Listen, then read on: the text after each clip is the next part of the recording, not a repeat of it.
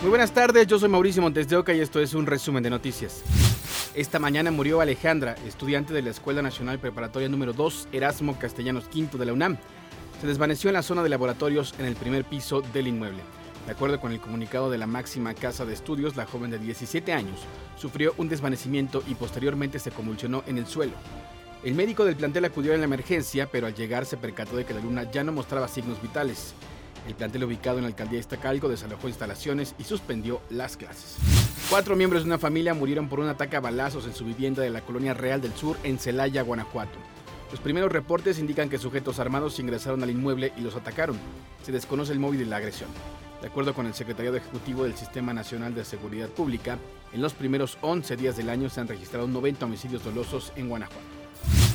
La Fiscalía de la Ciudad de México informó de la detención de otros dos sujetos por su supuesta relación con la muerte de un comensal identificado como Antonio Monroy en el restaurante La Polar ocurrido el 8 de enero. Se trata de Braulio N. y Oscar N. Los capturaron durante un cateo en el lugar.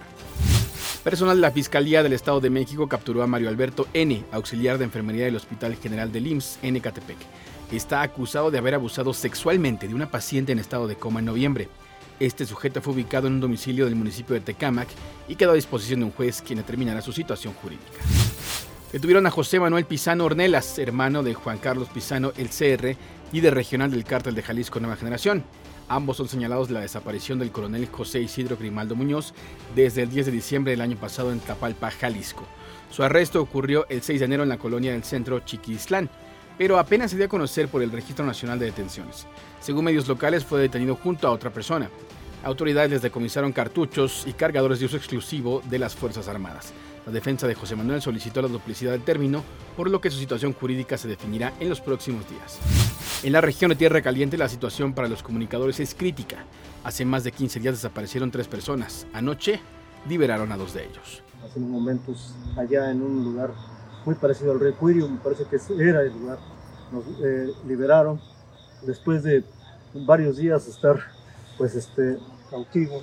El periodista Jesús Pintor Alegre y el químico Fernando Moreno Villegas fueron liberados la noche del 11 de enero, después de que un grupo armado los mantuvo privados ilegalmente de su libertad, junto con el abogado Alan García Aguilar, desde el 27 de diciembre en Tierra Caliente Guerrero. El grupo criminal acusa a los administradores de la página de Facebook Escenario Calentano, que llevan Moreno Villegas y García Aguilar, de difundir información en su contra, y en un video donde aparecen encadenados, los forzó a dar la siguiente declaración.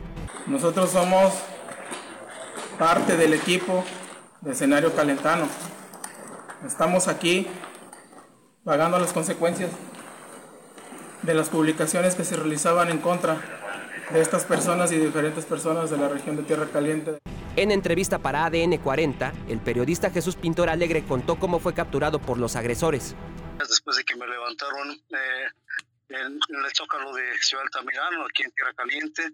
Eh, mm, llegaron en una camioneta blanca, aparentemente blanca, me pusieron el, eh, la venda en los ojos y me aventaron a la, eh, a la camioneta y me llevaron, quién sabe, a qué lugar, más o menos en un aproximado de una hora y media.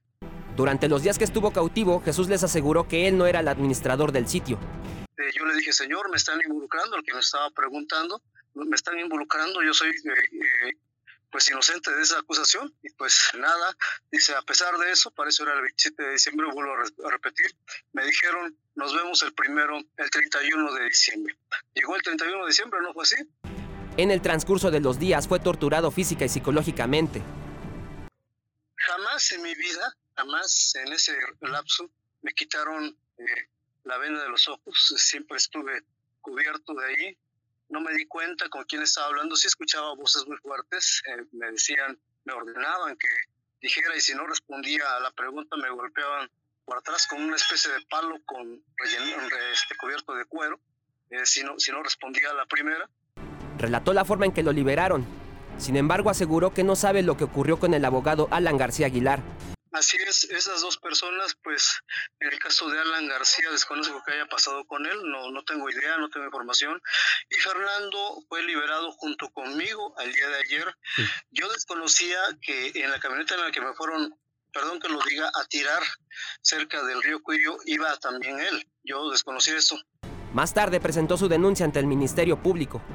Denuncia de hechos en, el Ministerio Público de, de, Coyuca de Catalán junto con Fernando Moreno y pues este después de ello pues, eh, pues acudimos a, a la casa custodiados por la Guardia Nacional y la Policía del Estado. La Fiscalía General de Guerrero publicó un comunicado donde informa que encontraron con vida a Jesús y Fernando. Para ADN 40, Cristian Arrieta, Fuerza Informativa Azteca. Tres jóvenes fueron víctimas de extorsión tripartita, también conocido como secuestro virtual en Guadalajara, Jalisco. Con violencia psicológica, así operan los extorsionadores telefónicos que utilizan llamadas tripartita para enganchar a sus víctimas. El último de los casos ocurrió durante la madrugada de este miércoles en el interior de un hotel en el barrio de San Juan de Dios, en donde se logró rescatar en una primera instancia a un joven de 23 años que fue sometido por 12 horas. Había un joven secuestrado, eh, por lo cual las unidades dan aquí la búsqueda y en un hotel que está aquí en el lugar eh, llegan a preguntar, eh, localizando en el interior de una habitación a un joven de 23 años. Este menciona, ya después de la entrevista, que aproximadamente desde la una de la tarde eh, recibió una llamada telefónica en el cual un supuesto grupo delincuencial eh, lo empieza a amenazar de muerte, el cual, eh, como se le conoce en el argot policíaco, lo enganchan. Este joven lo traen desde la una de la tarde por diferentes partes de aquí de la ciudad de Guadalajara y de Zapopan el cual finalmente le dicen que se meta en este hotel. El joven envió fotografías vía mensaje a sus familiares para que los delincuentes convencieran a estos que le tenían cautivo y solicitaban 300 mil pesos de rescate. La policía encontró en otra habitación a dos mujeres enganchadas con el mismo modus operandi. Que son las extorsiones de forma tripartita. ¿Qué quiere decir esto? Contactan a una persona, la enganchan en una llamada con su familiar, generan una psicosis, lo cual el familiar agravado pues se baja un estado de vulnerabilidad donde pues desafortunadamente el delincuente abusa y aprovecha de esa situación. La recomendación, primero que nada, conservar la calma, tratar de contactar a su familiar o a la persona que supuestamente está siendo víctima de este delito, colgar el teléfono, bloquear esos números. La Fiscalía del Estado mantiene abierta la carpeta de investigación por extorsión en espera de localizar el origen de las llamadas que sufrieron las tres víctimas. En esta ocasión, no hubo el pago económico por parte de las familias. Gerardo Sedano, Fuerza Informativa Azteca. Si usted está buscando trabajo, ponga mucha atención porque puede ser víctima de ofertas laborales fraudulentas. Escuche la historia. Son cada vez más comunes y llegan a los correos electrónicos. Son ofertas de empleo falsas. Catherine las ha recibido. Sí, sí, ya me ha pasado. ¿Qué dicen? ¿Qué te ofrecen? Según este, dicen maravillas y al final es, no es otra cosa. Y es que para robarle la información basta un correo electrónico ofertando empleos con jugosas ganancias. Siempre traen un link o enlace. Abrirlo detona el fraude. Por lo general también son ofertas que suenan demasiado buenas para ser ciertas. O sea, estas características que nos pueden ayudar a identificar que se trata de una oferta falsa o fraudulenta. Por eso los expertos aconsejan jamás abrir esos enlaces. Dude siempre de direcciones o remitentes raros. Generalmente no están personalizadas, son eh, correos que eh, están dirigidos de manera genérica. Eh, muchas veces también contienen faltas de ortografía, errores gramaticales. Escuche esto. En América Latina se envían más de 160 mil mensajes fraudulentos por día, de acuerdo a firmas de antivirus. Un último consejo, se han detectado envíos que simulan a empresas multinacionales o de tecnología. También póngalos en duda. Hemos visto que por lo general están asociadas a empresas eh, muy reconocidas de tecnología. Eh, que es, generalmente es algo que llama o suele llamar la atención de las personas. Trato de no caer en eso. Sí, me informo, mi familia me informa. Sí, sí los borro, yo no, no les hago caso. Así como esta chica, si le llega uno de estos correos, bórrelos inmediatamente para que no caiga en las manos de los ciberdelincuentes. César Méndez, Fuerza Informativa Azteca. Hasta aquí las noticias al momento en este podcast informativo de ADN 40. Yo soy Mauricio Montes de Oca. Me encuentra en Twitter como arroba maubondeo. Nos escuchamos. Hasta la próxima.